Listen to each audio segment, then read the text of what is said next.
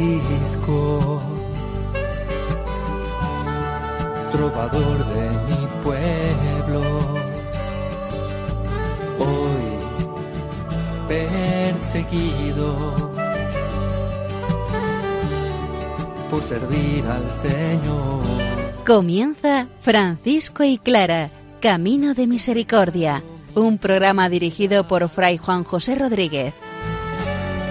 A la dama para poder estar más cerca de Dios. Yo, Clara. Un saludo fraterno de paz y bien, hermanos. Seguimos estudiando la segunda parte del capítulo séptimo de la primera regla de San Francisco acerca del modo de servir y trabajar. San Francisco quiere relacionar el servicio y el trabajo con todas las otras realidades y verdades de la vida franciscana. La tercera testigo del proceso de canonización, Sor Felipa, conociendo muy bien y muy de cerca a la Madre Santa Clara, nos sigue mostrando aquellos valores y virtudes que la Santa de Asís vivió en su vida. Escuchemos la palabra del Señor, que ella sea la que nos anime a vivir el Evangelio de nuestro Señor Jesucristo, si cabe, al estilo franciscano.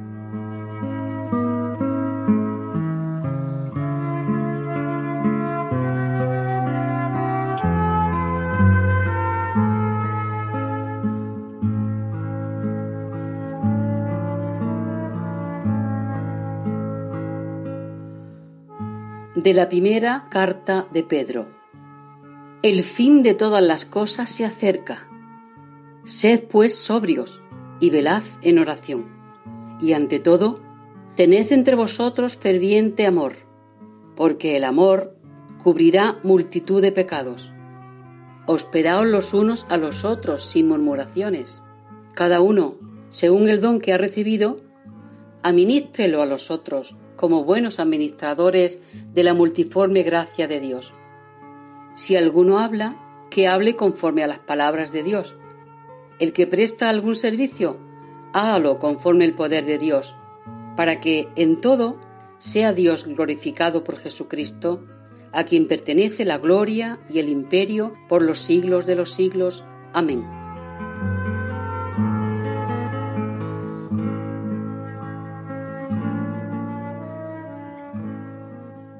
San Francisco muestra a los hermanos cómo deben trabajar y cómo deben servir, y para ello se retrotrae a la médula de la vida evangélica y franciscana, que es el ser hermanos menores que viven desde el amor, un amor que se ejercita en las buenas obras, un amor que se ejercita en la oración, un amor que se ejercita en la acogida y en el trato espiritual de unos hermanos con otros. Escuchemos el texto y seamos capaces de exprimir todo el sentido, todo el jugo que éste nos puede dar. Cuando el día renace, la vida florece de nuevo.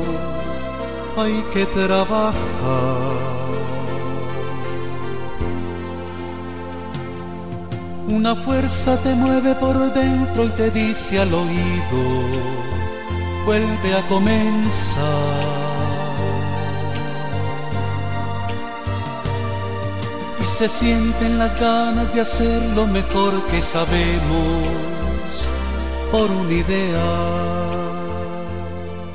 Todos los hermanos aplíquense a sudar en las buenas obras, porque está escrito Haz siempre algo bueno, para que el diablo te encuentre ocupado. Y de nuevo, la ociosidad es enemiga del alma. Por eso, los siervos de Dios deben perseverar siempre en la oración o en alguna obra buena. Guárdense los hermanos, donde quiera que estén, en eremitorios o en otros lugares, de apropiarse ningún lugar, ni de defenderlo contra nadie. Y cualquiera que venga a ellos, amigo o adversario, ladrón o bandolero, sea recibido benignamente. Y donde quiera que estén los hermanos, y en cualquier lugar en que se encuentren, deben volver a verse espiritual y caritativamente, y honrarse unos a otros sin murmuración, y guárdense de manifestarse externamente tristes e hipócritas sombríos. Manifiéstense, por el contrario, gozosos en el Señor y alegres y convenientemente amables. Trabajar con amor y pasión por tu dignidad, por tu dignidad.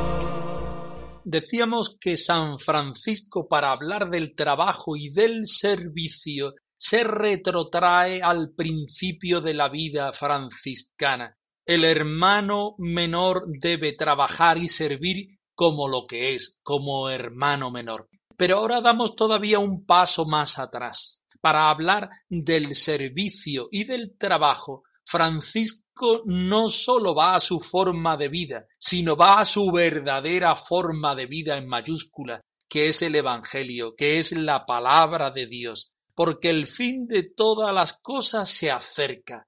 Nuestra patria definitiva no es la tierra, no es el mundo donde vivimos, sino es la patria celeste. Por eso somos hermanos menores que no podemos tener nada propio. San Francisco nunca habla solamente de los bienes terrenales, de la pecunia o del dinero, sino habla de una vida entregada. Vamos de camino debemos ser sobrios y debemos velar en oración y tener amor entre unos y otros, y nuestro amor debe cubrir nuestros muchos pecados, y debemos hospedarnos sin murmuración, y debemos administrar los dones que Dios nos da, y si alguno habla, que hable palabra de Dios. Y si alguno hace un servicio, un trabajo, que sea como Jesús lo hace, instaurando el reino de Dios. Este es el principio que dicta la palabra del Señor. San Francisco quiere vivir el Evangelio sin glosa, sin mucha explicación, sin hacerle mucha exégesis, sino ir justamente a la vivencia de lo que esa palabra nos dice. A partir del versículo 10, San Francisco reitera esta idea una y otra vez. Todos los hermanos procuren ejercitarse en las buenas obras, por supuesto, porque vamos de camino, porque el Señor es el único que nos da el sentido de la vida, porque estamos invitados no solo a vivir el Evangelio, sino a ser evangelios vivos y vivientes, porque es la palabra de Dios, es el mismo Jesucristo quien nos invita a vivir el Evangelio. Y nos lo dice así, está escrito, haz siempre algo bueno para que el diablo te encuentre ocupado y además porque la ociosidad es enemiga del alma. Por eso los siervos de Dios deben entregarse constantemente a la oración o a alguna buena obra. El bien en la tierra, cuán grande es la fuerza hacerlo tan solo por amor de Dios. Siento que Dios me llama a hacer el bien en la tierra, cuán grande es la fuerza de la verdad, qué hermoso es servir al pobre y hacerlo solo por amor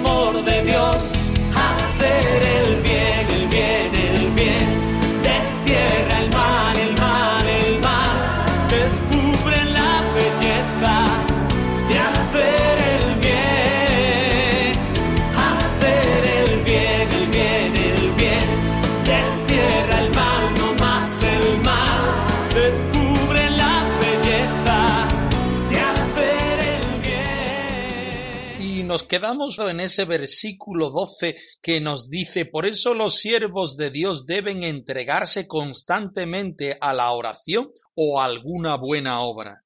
Porque la ociosidad es la enemiga del alma y porque el hermano menor siempre debe estar injertado en lo más importante que es el amor de Jesucristo, el amor de Dios hecho carne en la persona de Jesucristo, especialmente en los momentos en los que Jesucristo se muestra más humano, que es en el nacimiento y en la pasión y muerte.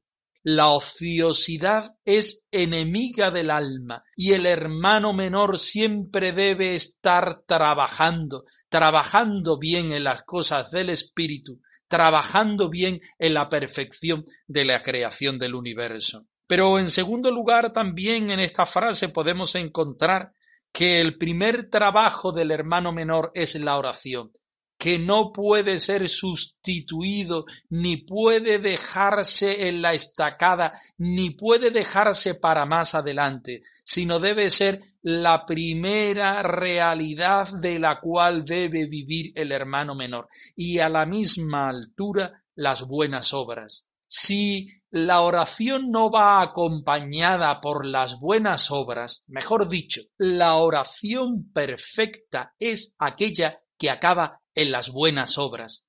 Y las buenas obras del cristiano, del hermano menor, son aquellas que acaban en una oración. Pero nos queda algo que reflexionar aún, y es esa disyuntiva. Por eso los siervos de Dios deben entregarse constantemente a la oración o alguna buena obra. Disyuntiva, oración o buenas obras. Francisco, ¿Qué estás poniendo?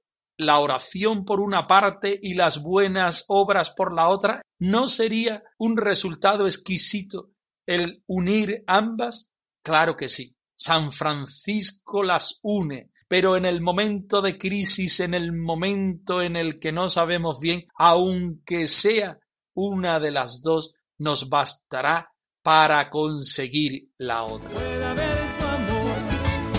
Señor está cerca, estemos alegres, el Señor está aquí y esto me alegra a mí. El Señor está cerca, estemos alegres, el Señor está aquí y esto me alegra a mí. Otro de los trabajos y de los servicios que deben hacer los hermanos y que es fundamental para la vida del hermano menor es no apropiarse nada en el trabajo, sino acoger, acoger al otro, acoger al otro cuando viene a visitarte, acoger al otro cuando te demuestra quién es, acoger lo bueno y lo malo, acoger lo que la vida te da, porque no somos dueños, sino que somos siervos, y los siervos acogen todo aquello que se les da. Los hermanos menores deben acoger benignamente y donde quiera que estén o en cualquier lugar deben tratarse espiritualmente y con amor y honrarse mutuamente sin murmuración. Aquí San Francisco despliega todo el tema de la fraternidad, de la fraternidad desde el corazón de Cristo. Uno que quiere tener un corazón de hijo y de hermano no puede hacer otra cosa más que acoger, acoger como don de Dios aquello que viene. Y lo más normal es que venga por la persona del hermano, porque vivimos en la fraternidad y porque la fraternidad es la plataforma donde nosotros nos realizamos en las situaciones concretas, en el día a día. Allí es donde el hermano tiene que hacer el servicio y el trabajo de la acogida, de la acogida de la vida, con toda su carga de realidad positiva, pero también con aquella carga de realidad que no es muy positiva que digamos. Y San Francisco lo pone con el verbo que a él más le gusta, que es el verbo guardar.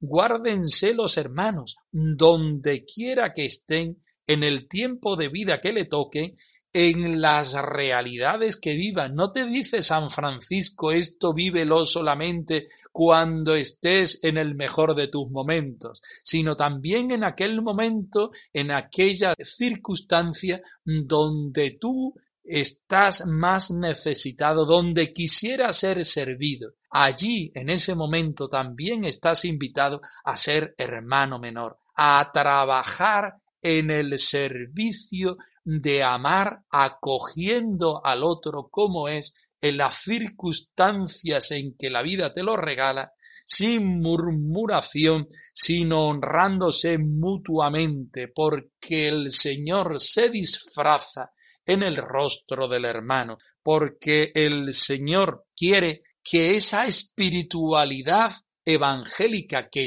tú estás viviendo pase por la carne, es decir, se encuentre y se una con la realidad del hermano que vive a tu lado y que posiblemente no sienta ni viva las cosas que tú vives y que sientes. Y Cristo nos dijo, orad siempre, siempre, porque la respuesta está en la oración.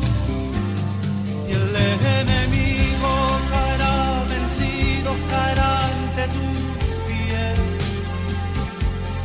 Y en toda lucha podrás vencer. Si oras ferviente con toda tu mente y tu corazón, las fuerzas del mal querrán destruirte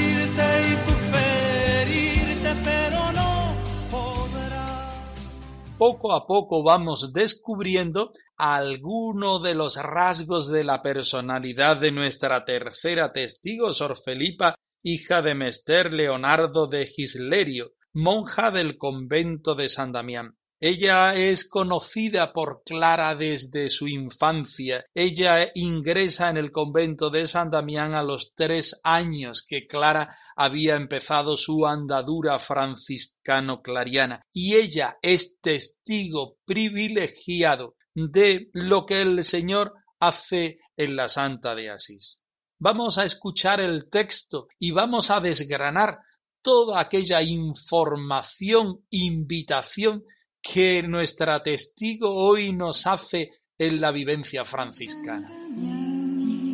Bello jardín de primavera,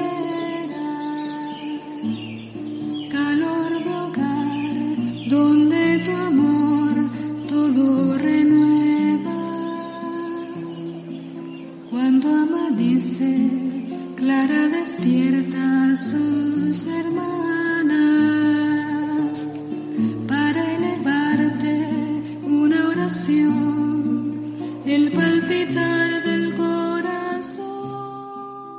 Dijo también que la bienaventurada madre tuvo especialmente la gracia de abundantes lágrimas, con gran compasión para con las hermanas y los afligidos y lloraba copiosamente, sobre todo cuando recibía el cuerpo de nuestro Señor Jesucristo. Preguntada sobre cómo sabía todas las cosas dichas, respondió porque la testigo fue la tercera entre las sores de Madonna Clara y la conocía desde su infancia y desde que ingresó permaneció siempre en su compañía y presenció las cosas antedichas. Aseguró también que fue tanta la humildad de la bienaventurada madre que se despreciaba totalmente a sí misma y anteponía a las demás, haciéndose inferior a todas, sirviéndolas y dándoles agua en las manos y lavando con sus propias manos los bacines de las hermanas enfermas y hasta lavando los pies de las serviciales. Y así una vez lavando los pies a una de estas hermanas se los quiso besar, y la hermana retiró el pie y al retirarlo golpeó a la Santa Madre con el pie en la boca. La Santa Madre no desistió ni aun así, por humildad, sino que besó la planta del pie de la dicha hermana. Preguntada como sabía lo dicho, contestó que lo había visto, pues había estado presente. En.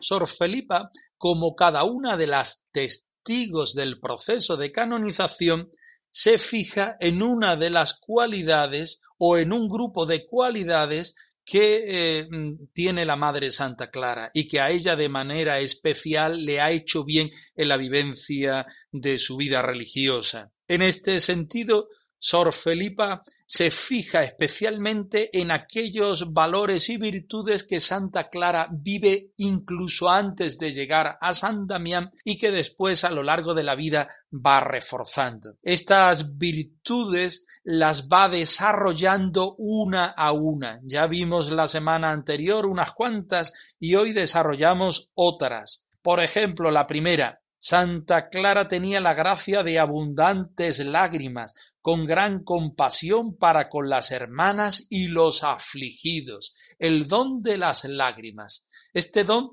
en el cual el alma se derrite cuando se encuentra con su Señor encarnado en la persona de la hermana. Unimos a San Francisco y Santa Clara en esta misma vivencia. San Francisco dice a los hermanos, tú quieres ser hermano menor, pues tienes que hacer el trabajo de acoger al hermano.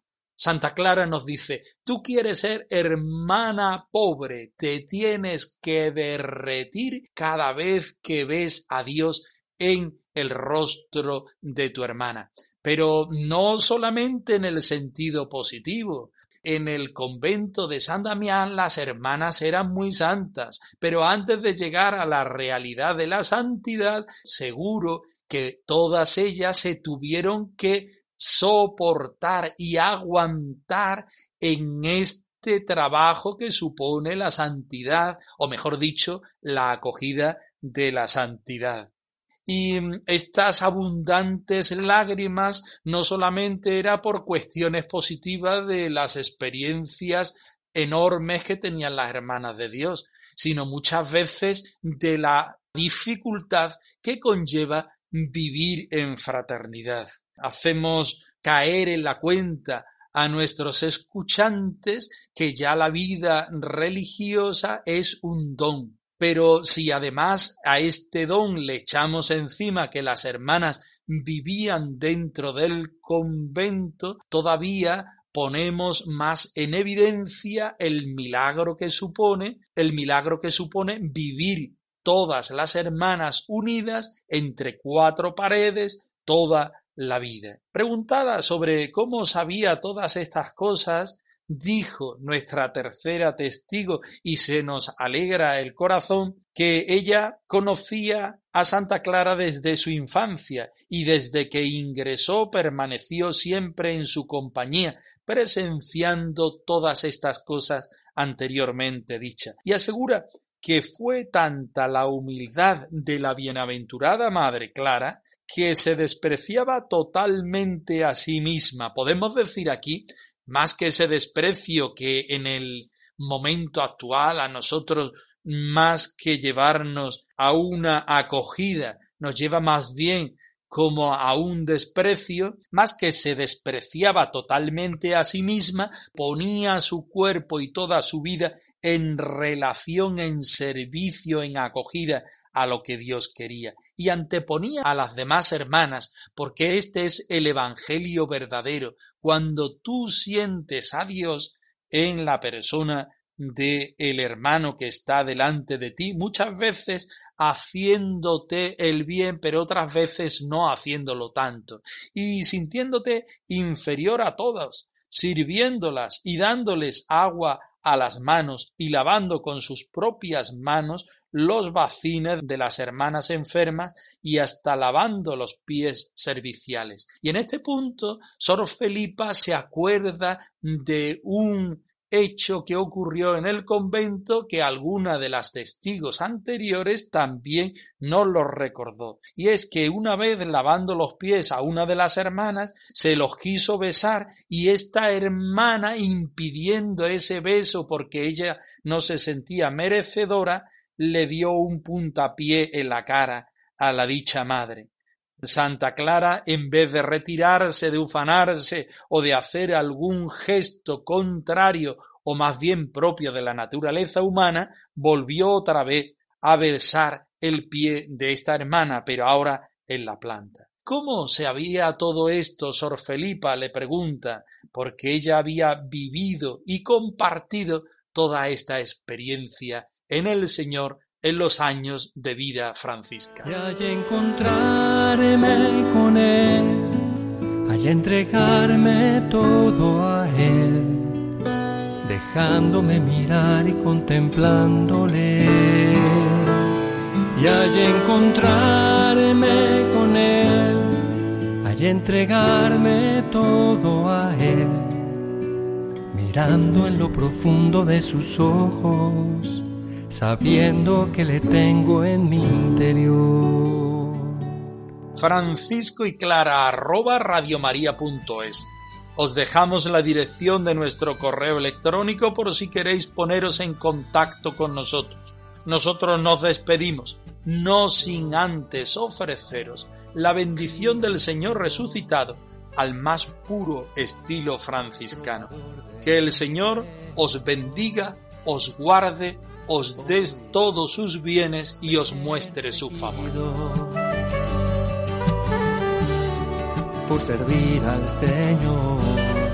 Han escuchado en Radio María Francisco y Clara, Camino de Misericordia, un programa dirigido por Fray Juan José Rodríguez. A la dama pobreza. Para poder estar más cerca de Dios.